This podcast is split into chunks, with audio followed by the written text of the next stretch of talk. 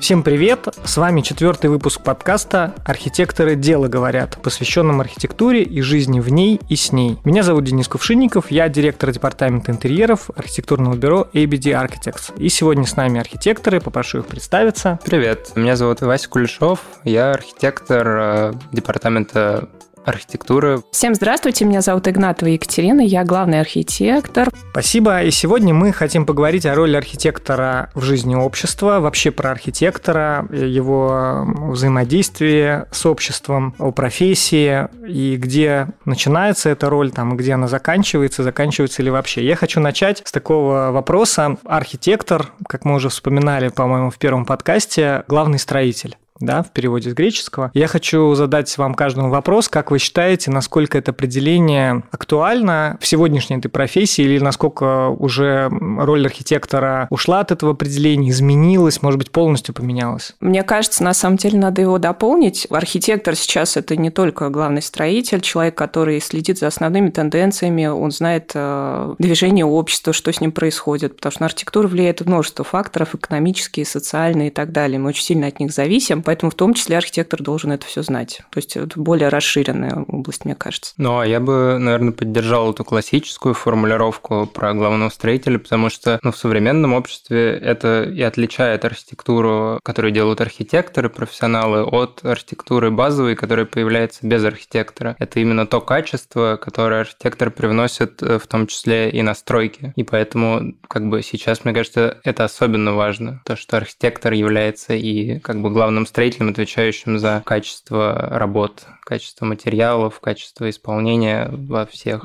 на всех этапах. Очень интересно, как же архитектура появляется, и что это за архитектура, которая появляется без участия архитектора? Вот это такая архитектура без архитектора. Поясни, пожалуйста. 21 век, как бы глобальный мир, в котором э, достаточно дешевыми стали все виды строительных материалов, и очень большой запрос на строительство. Люди все больше строят, и появляется вот эта базовая архитектура. Есть же даже такое утверждение о том, что 90 или 95 процентов архитектуры в мире зданий делается без архитектора, и только 5 процентов с ним. Как бы много говорит о том, какая основная масса зданий в мире. Я, поскольку буду в нашей дискуссии представлять все-таки больше сообщества, а вы будете представлять архитектора, давайте пример. Архитектуру без архитектора. Во всех теплых странах, особенно бедных странах, например, Индия, там же огромное количество архитектуры, которую люди делают просто из того, что находят, условно, даже на свалках, какие-то покупают дешевые материалы и строят сами себе простейшее жилье. Чем страна холоднее, тем важнее качественно строить, и тем важнее, как бы, условно, роль архитектора, потому что плохое здание не выдержит температурные условия. Теперь понятно, почему мы так любим датских, э, шведских архитекторов. Конечно. Да, почему, чем холоднее, тем качественнее.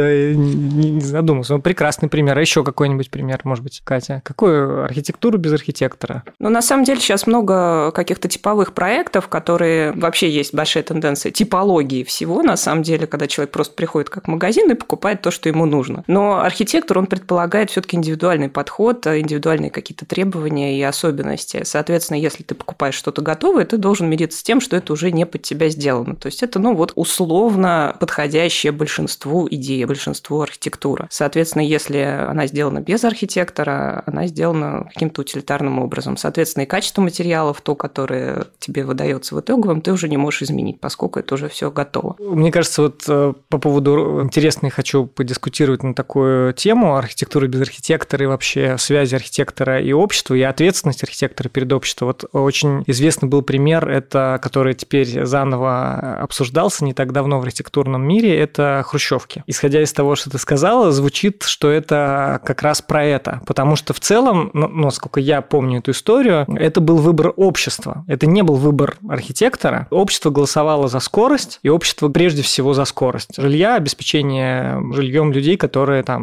мучились и страдали. Это архитектура без архитектора? На самом деле в разных условиях и при разных ситуациях нужна разная архитектура, потому что мы должны понимать, что архитектура – это индивидуальный какой-то предмет, и он дорог. То есть не каждый может себе позволить, условно говоря, прийти архитектору и спроектировать дом. Поэтому если нужно сделать что-то быстро, что-то много построить, естественно, нужна и такая архитектура. Я не говорю о том, что архитектура без архитектора и типовая архитектура – это плохо. Просто она должна отвечать определенным требованиям. Соответственно, если требования такие, что у нас нужно восстановить страну, построить, обеспечить жильем большую часть страны, конечно, это будет типовая архитектура. Понятно, что для каждого, условно говоря, семьи, для каждого дома никто не будет нанимать отдельного архитектора. Это очень долго, это очень неоправданно. А я, кстати, как-то Денис сказал про типовую архитектуру и хрущевки. Есть такой, услышал недавно интересный тезис на тему хрущевок. Он заключается в том, что все строительные материалы, они в каком-то роде типовые, поэтому это можно очень по-разному посмотреть на то, что такое типовая архитектура и уникальная архитектура. То есть заключается ли уникальность архитектуры только в ее уникальной форме, уникальном соответствии именно этому месту. Ведь, по сути, любая хрущевка, поставленная в определенное место, она становится уникальным зданием, потому что вокруг нее уникальный ландшафт, люди создают какие-то уникальные сообщества внутри нее. И это интересный взгляд на типовую архитектуру и на то, что вообще архитектура, созданная архитектором для конкретного места и созданная по типовому проекту, и потом где-то размасштабированная. Ну, мне кажется, вообще, что касается архитектуры, архитектура – это вообще тоже еще и социальное явление. Мы работаем в городе, и в любой человек, он привносит что-то в эту архитектуру, так или иначе. Это определенные потоки, это определенные какие-то тоже могут быть изменения. Ведь э,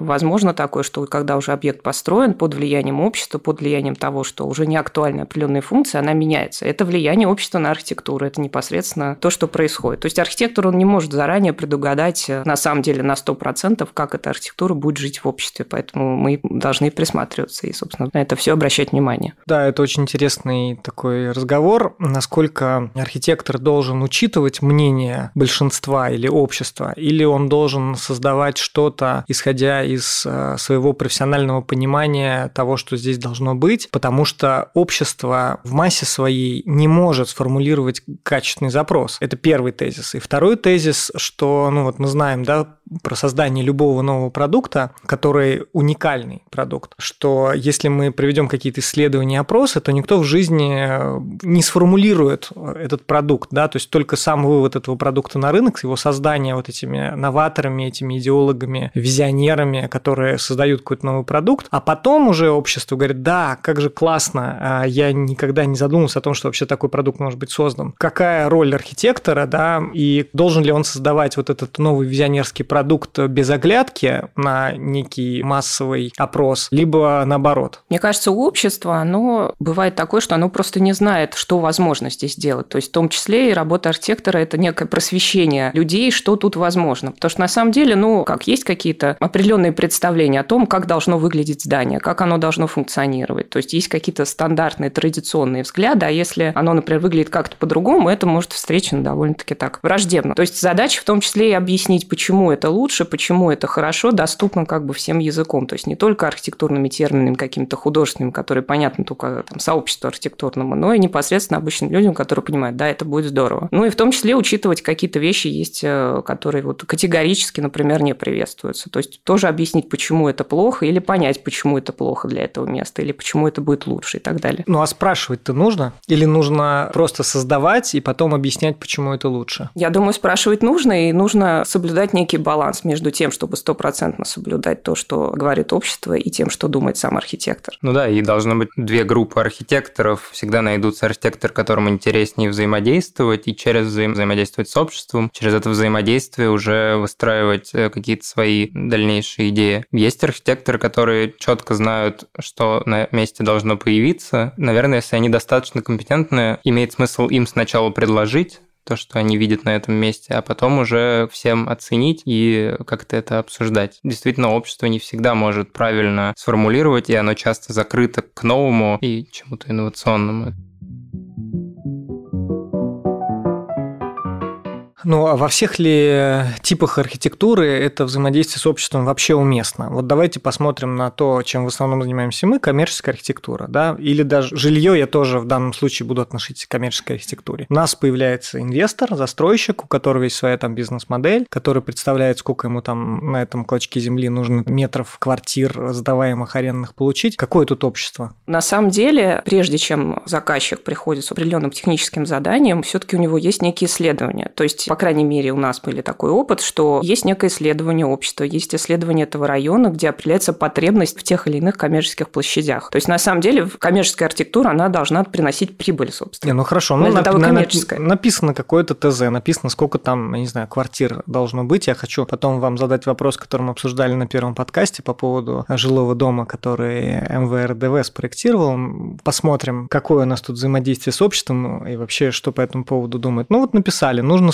столько-то, окей. Ну, то есть это основано на том, что покупается, что необходимо людям, необходимо обществу на самом деле. Для застройщика это не так совсем. Для Это застройщика так, ну, понятно. это- он а, пишет ТЗ, исходя из своей бизнес-модели. Сколько он хочет заработать, сколько стоит земля в этом месте, планируемая окупаемость этого проекта, и все. Он пишет, мне здесь нужно 300 квартир, условно.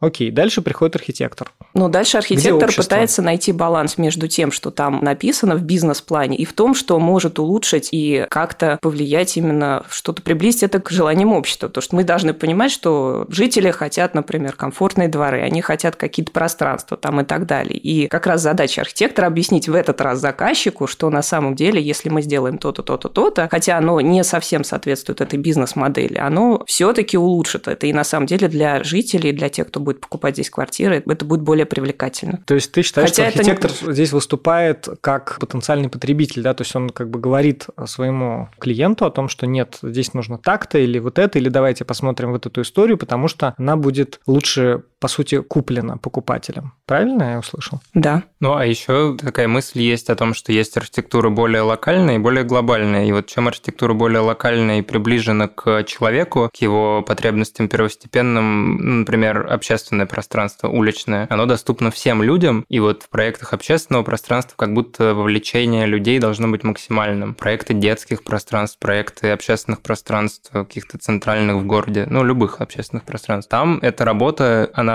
проводится, и вот даже в России как бы тенденция там последних 7-5 лет – это развитие этого взаимодействия людей и архитекторов. Часто это делают архитекторы сами если это бюро, у которого есть э, такое направление и знания, которые позволяют им общаться с э, жителями. Часто это какие-то большие консалтинговые компании, которые проводят огромный пласт работы, и, как э, Катя говорит, до проектирования они дают полноценный анализ о том, как люди живут в этой части города, о том, что им нужно, куда они ходят, что бы они хотели видеть. А есть все-таки какая-то более глобальная архитектура, в которой связь не может быть прямой с жителями, но там она тоже должна быть. То есть в идеальном мире, конечно, это все должно быть через связь с э, пользователем, конечно. Ну вот сейчас вот вы рассказываете, мы говорим об этом. Во-первых, очень интересна здесь, конечно, роль государства как заказчика архитектуры. И тут мне, конечно, вспоминается Грузия. Я вот там побывал два года назад и наблюдал всю ту современную архитектуру, которая была построена во времена Саакашвили, когда государство именно было заказчиком. И что там сделано, да, из того, что я запомнил, именно городские здания, то есть это заправки были стандартизированы,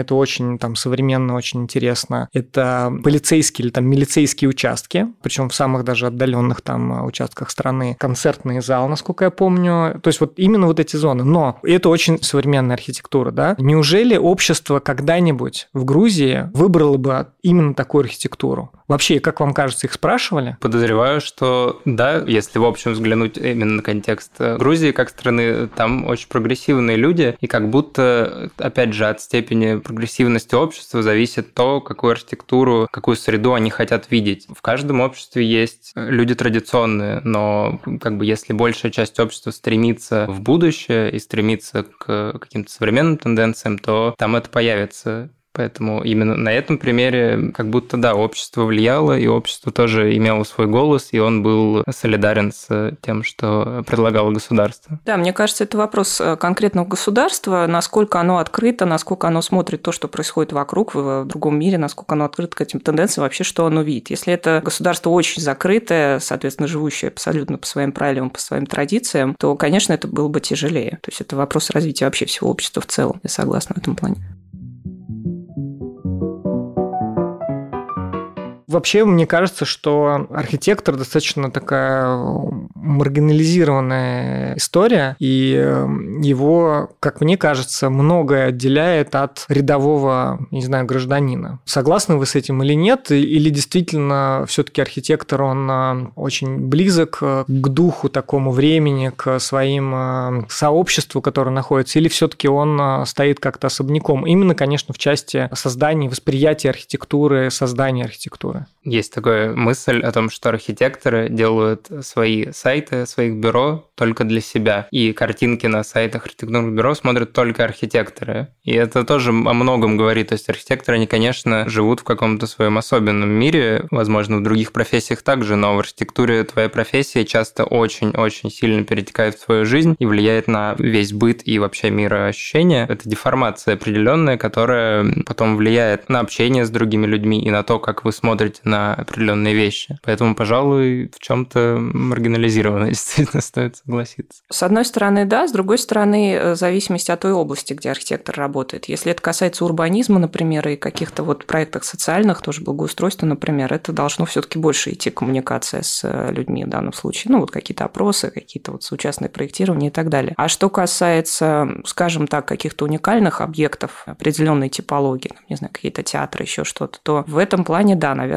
есть некая оторванность от общества. Может быть, это и хорошо, потому что у архитектора есть какие-то определенные идеи, которые приходят в голову именно ему, которые там он находится в каком-то таком своем потоке, в своем мире, и вот, вот это вот происходит вот это вот творчество. Потому что на самом деле архитектура это не только чисто утилитарная вещь, это какая-то определенная история, определенный образ и так далее здания, именно потому что он запоминается. Потому что если бы этого не было, архитектура была довольно-таки практична, и многих бы направлений современных просто бы не было. Но при этом как бы важно и не бояться делать простую архитектуру, то есть архитектуру очень понятную людям, очень ясную, качественную, но не стараться всегда как-то выделяться за счет условно формы, ну то есть какого-то вот этого видения архитектора. Иногда простое качественное здание, оно гораздо нужнее людям, чем какая-то попытка выразиться каких-то людей, там, бюро архитектора. Но мне кажется, это вот как раз та тонкая грань, когда ты должен понимать, что для этого места конкретно в этом месте нужно, либо что-то совсем уникальное, либо то, что будет э, как раз создавать э, определенное хорошее качественное здание. И все. Когда я еще не работал в архитектурном бюро, и у меня совсем был другой вообще взгляд на здание в городе, я вообще совершенно по-другому все это воспринимал, и у меня полностью поменялось восприятие за вот эти там 20 лет. И э, вот буквально позавчера я ехал с таксистом, мы ехали по Тверской,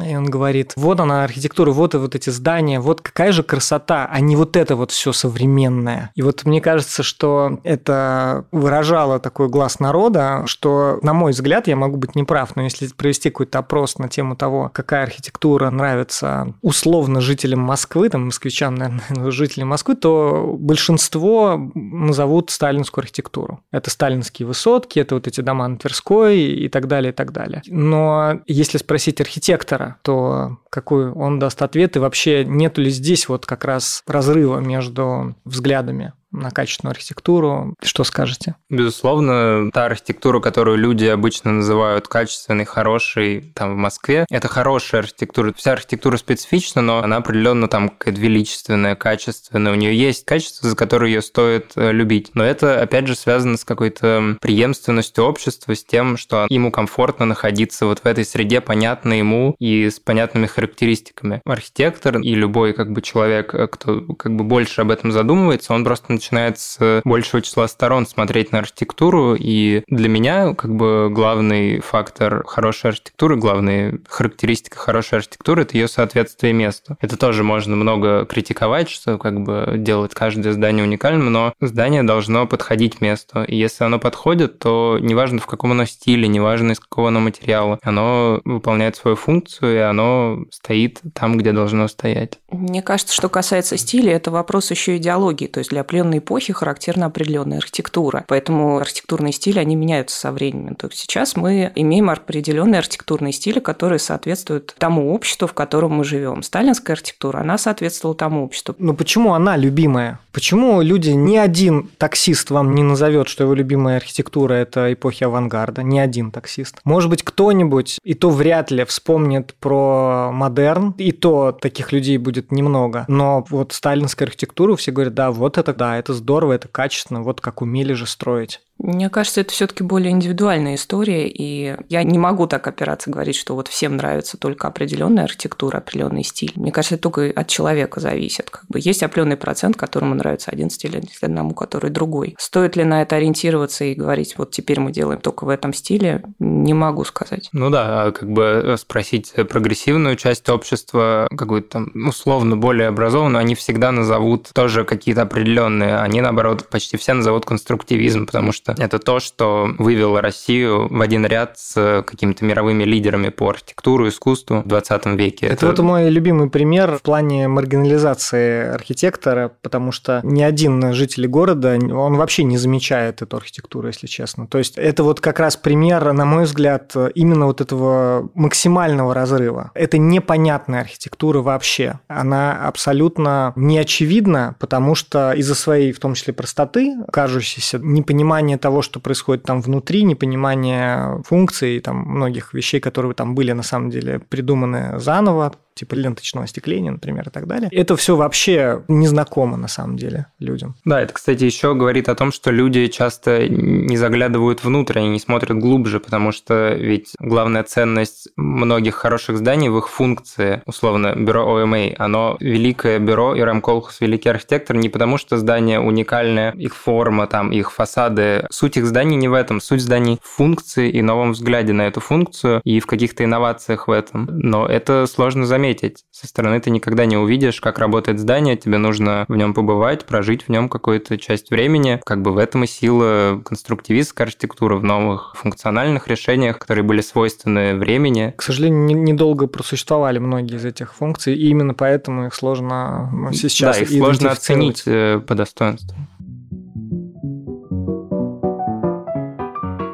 Хорошо, мы говорили про исследования, я знаю, что и про вот э, то, что должен архитектор спрашивать у людей. Я хочу у Кати поинтересоваться ее опытом в этой части. Я знаю, что есть какая-то интересная история по этому поводу. Расскажи, пожалуйста. Я этим летом, где-то месяц назад, попала в исследовательскую программу в город Архангельск. Он организовывался Центром современного искусства «Арка» и приглашал группы исследований для анализа города с точки зрения размещения объектов паблик-арта. Это довольно распространенная история в Европе и Америке. В России, к сожалению, это довольно редко. И прежде чем приглашать художников в город, прежде они предложат какие-то определенные решения, связанные там со скульптурами, с муралами и так далее, все, что они посчитают нужным, администрация посчитала необходимым все-таки сначала проанализировать, а что нужно этому городу и что там может быть. Вот, и, собственно, эту неделю мы посвятили тому, что мы проводили опрос населения, мы анализировали различные социальные факторы, архитектурные и так далее. После этого у нас был некий бриф, который мы презентовали администрации и художникам, и на основе этого уже создавались объекты. Это как раз вот было прямые вопросы общества. Общество как раз вот в данном случае влияло на создание неких объектов в городе. Это не совсем совсем архитектура, это искусство, но тем не менее. Ну, поделись самыми э, прикольными запросами общества, очень интересно послушать. Прикольно, на самом деле, был сам город. Я была первый раз в Архангельске, и я увидела, что люди действительно хотят искусства. То есть это так называемый Ж-карт, как я узнала, что действительно есть такое название, это, знаете, такие скульптуры из покрышек, вот это вот. И это было очень много по городу. То есть люди действительно хотят улучшения. Они прям ставят во дворах вот эти вот какие-то сумасшедшие скульптуры милые, сердцу, так сказать. Это было очень интересно, очень любопытно. Я так понимаю, что было какое-то прямое взаимодействие, да, то есть людям задавали вопросы, они как-то отвечали. Вот расскажи, какие были смешные ответы, что реально люди говорили, как они формулировали, что они хотят, какие слова подбирали, или эпитеты прилагательные, очень интересно. На самом деле интересно было, мы кроме прямых опросов, которые мы непосредственно в городе, мы делали еще опросы в соцсетях, где люди оставляли какие-то даже свои песни, связанные с этим местом. Там у нас был интересный район Соломбола. Мы у них спросили, какой герой придуманный мог бы жить в вашем районе. И мне понравился там такой образ Соломбалка нарежуха. Такой забавный такой персонаж. И мы вот собирали этих вот персонажей как раз и вот сформировали такое вот некое художественное восприятие местными жителями самих себя. Поделись, что интересного собрали, что получилось за компания персонажей? Компания персонажей, ну там моряки, естественно, были, поскольку сам город Архангельск, конкретно этот район там связан с Петром, там строительство общество флота когда-то было, и, соответственно, естественно, вот эти все традиции так или иначе в памяти существуют у людей. Какие-то мальчики, которые мечтают о море, которые там мечтают о кораблях, покорении Арктики и так далее. Очень классное, очень интересное было вот это вот исследование. Мне кажется, на самом деле, на определенные цели, на определенные какие-то проекты, это очень здорово, когда вот действительно есть инициатива именно администрации, инициатива сверху, что это необходимо. А встречались ли вы с какими-то негативными проявлениями? В целом все были довольно хорошо настроены. Единственное, опять же, это связано тоже с определенным восприятием искусства. Есть искусство, которое делается, ну, условно говоря, легализированное, а есть искусство, ну, вот росписи на стенах, которые не всегда в нужных местах, скажем так, и это принимается, естественно, агрессивно. Поэтому определенные вещи с местное население воспринимает именно так, что это некое вот нелегализированные вот эти росписи, которые вот вы придете, и, собственно, в том числе нам задача была объяснить, что нет, вот мы вот у вас спрашиваем, потом вот придут художники, вот нарисуют там то, что где бы вам, может быть, это было понятно. То есть люди боялись, что что-то возникнет стихийно и испоганят Да, э, да вот именно вот это стихийное искусство, оно, в принципе, в штыки, и, в общем-то, и были случаи, когда это вот так воспринималось довольно агрессивно. Но при этом, э, если говорить про стихийное искусство, то не у всех такое отношение, хотя в основном оно негативное, но тем не менее стихийное искусство существует, да, если брать граффити, мне почему сразу Берлин приходит в голову, или я сомневаюсь, что это там как-то легализовано, да, но город вот прям весь пронизан этим искусством, и это создает определенный портрет города, его восприятие очень э, самобытно и своеобразно. У нас почему-то какое-то другое ощущение у людей. Почему другое восприятие? На самом деле в любом городе это очень болезненная тема, вот это взаимодействие с нелегальным каким-то искусством, которое появляется стихийно. И это еще говорит об уровне художников, потому что есть прекрасные примеры нелегального искусства. Вот Екатеринбург стал супер известен вот в этой среде уличного искусства благодаря художнику Тимофею Раде. Он э, закончил философский факультет, и его работы сначала он начинал с того, что действительно нелегально делал свои работы, но в какой-то момент они так зацепили людей, они так зацепили общество, и они стали символом. То есть на куче фотографий, посвященных Екатеринбургу, видны его надписи, суть его работ. Это такие короткие, емкие надписи. Например, вот самая известная на центральной набережной в Екатеринбурге «Кто мы, откуда, куда мы идем». Это крутая работа, и в какой-то момент люди, общество, администрация города, они поняли, что это какая-то особенность их города в том числе, и Тимофею стали заказывать легальные работы, он стал участвовать в фестивалях, он эм, стал куратором нескольких образовательных программ, и как бы об, его работа стала легализированной, и она стала от этого еще более грандиозной и интересной. Супер позитивная история, и все равно она началась с того, что человек сначала нелегально что-то сделал. То есть это не был запрос общества. То есть это не был ответом на запрос, а это было высказывание художника, которое отозвалось в сердце, да, да и это Художник, в принципе, он тоже может как-то это все-таки те вопросы общества как-то поднимать на самом деле, какие-то социальные темы, философские темы, которые именно там, в этом городе существуют. Может быть, поэтому оно как раз так и отозвалось, что оно как, ну, вот отражало то, что тогда было близко. Давайте поговорим про архитектурную критику. У нас такая еще заявленная тема. Вот у меня такое ощущение, что даже в среде, в архитектурной среде по огромному количеству объектов, включая дом МВРДВ, о котором я уже говорил, нету консенсуса и нету единого мнения. Действительно ли это так? И какую роль в этом играет общество, ну, не архитекторов? В том числе тема общественных слушаний, как вы к ней относитесь, и насколько она действительно рабочая или не рабочая? Ну, с профессиональной точки зрения в России Действительно очень не развит институт архитектурной критики, но это большая тема, и как бы сложно сказать, почему именно он не развит и как его развивать в профессиональном обществе, но это тема, о которой говорят многие. То есть, по сути, у нас есть, можно по пальцам одной руки пересчитать архитектурных критиков, чье мнение ценится, ценится одновременно и профессионалами, и обществом, и властью, и что люди разных областей готовы его признавать. Конечно, в развитых с архитектурной точки зрения обществах в Европе ситуация совсем другая. Там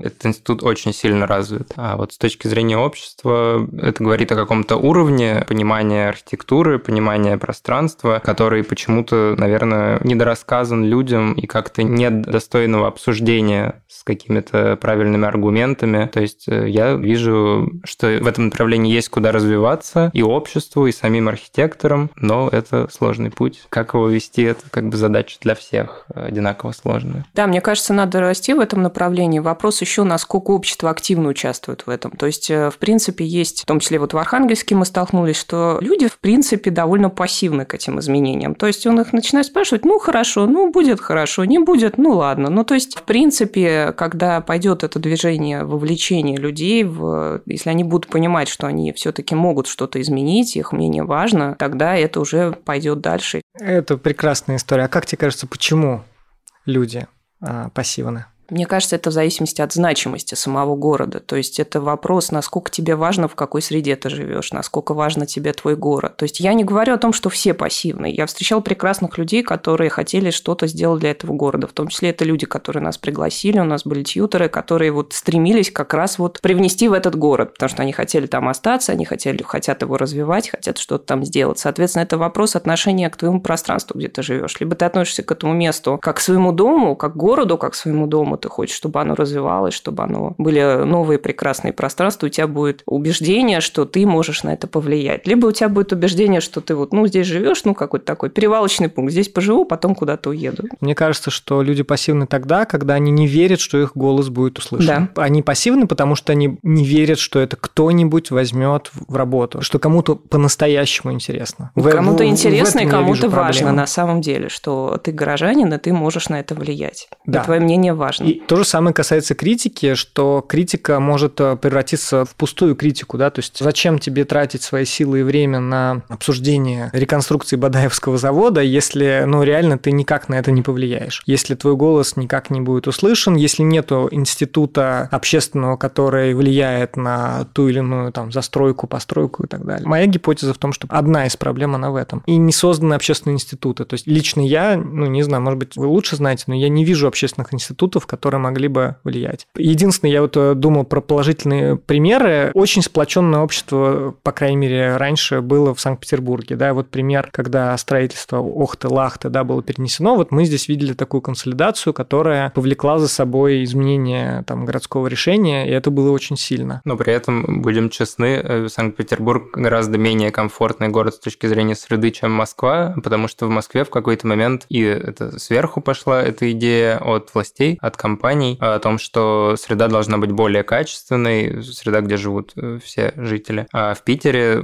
это сохранение истории, оно в какой-то мере повлияло на качество среды, она менее, менее удобная для людей. Поэтому тут это, это тоже такой вопрос. И опять же, в рамках страны, в России очень много сейчас проектов, нацеленных на вот это общение с э, жителями и создание больших проектов по какой-то трансформации среды, даже в рамках больших территорий, в рамках городов. Ну да, в основном городам посвящены эти проекты. Они идут обычно даже сериями, там проекты малых городов, проекты моногородов с одной функцией. В этих проектах основной инструмент первого этапа – это общение с сообществом, с людьми, на основе которого потом каким-то образом какие-то проектные решения происходят. Вопрос, насколько тоже это эффективно, но хотя бы есть движение в эту сторону, в сторону общения с обществом и принятия каких-то решений, исходя из этого. Ну и по традиции наша рубрика «Архитрав». Напоминаю, что мы в прямом эфире и без подготовки загадываем друг другу, архитекторы-менеджерам и менеджер-архитекторам, профессиональные термины своей сферы, а потом пытаемся их разгадать или вспомнить. Ну, за менеджера, как обычно, буду выступать я, поэтому предлагаю сразу Кате и Васе загадать мне какой-нибудь архитектурный термин. Внимание, ландшафтоид. Это какой-то объект, который самопроизвольно появился из ландшафта путем каких-то исторических изменений изменений, и вот он, значит, возник и превратился в какого-то скульптуру или мифического персонажа самопроизвольно. Угу. А у тебя, Катя, есть какие-то варианты? Как думаешь, Денис правильно сказал? На самом деле... Я тоже первый раз слышу это слово, честно говоря. А оно есть, оно существует. Ну, вообще, очень близко. Оно, конечно, в реальности имеет более грустную, серьезную коннотацию. Вот определение звучит так, что это территория, которая целенаправленно лишена человеком витальных функций и выпадает из какой бы то ни было исторической традиции. По факту, это места типа свалок, места типа... Пустырей Пустырей, да, которые как бы вымирают в какой-то момент, момент важно, что они не могут трансформироваться обратно, потому что вот со свалкой ты уже ничего не сделаешь. Когда она появляется, место умирает. Потом это какие-то там автотрассы, развязки, которые изначально лишены человеческого присутствия, и территория в них э, деградирует. Вот. Но это тоже важная тема. Прекрасно. Современного Спасибо. общества. Ну, а я вам задам а, аббревиатуру, не знаю, знаете или нет, но которая звучит БОМА, как БОМА. B-O-M-A. Тут что-то с architecture. Какой-нибудь best office. Да, это какая-то премия, премия. Премия. Десятков архитектурных премий. Media Awards, не знаю. Или какая-нибудь система сертификации. Так, и теперь, внимание, разгадка.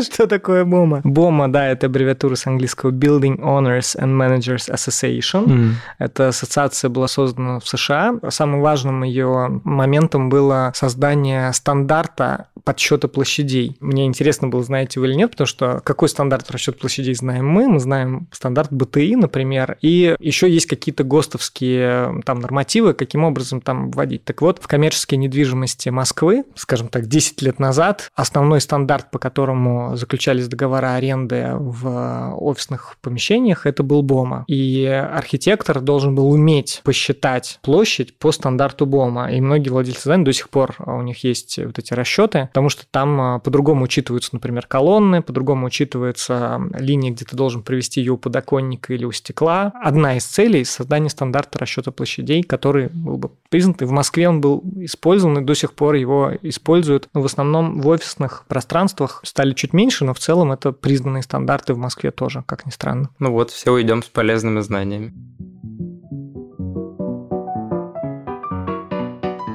Подкаст посвящен 30-летию архитектурного бюро ABD Architects. Мы благодарим наших генеральных партнеров, компании Pridex и Anker, стратегических партнеров Bena и Contract Interiors, а также партнеров Arskin, Milliken, IVC Commercial и Ortgraf. Ставьте нам звездочки, лайки, пишите отзывы, приятного прослушивания. Всем хорошего дня. Спасибо, что слушали. Пока. Всем пока, спасибо.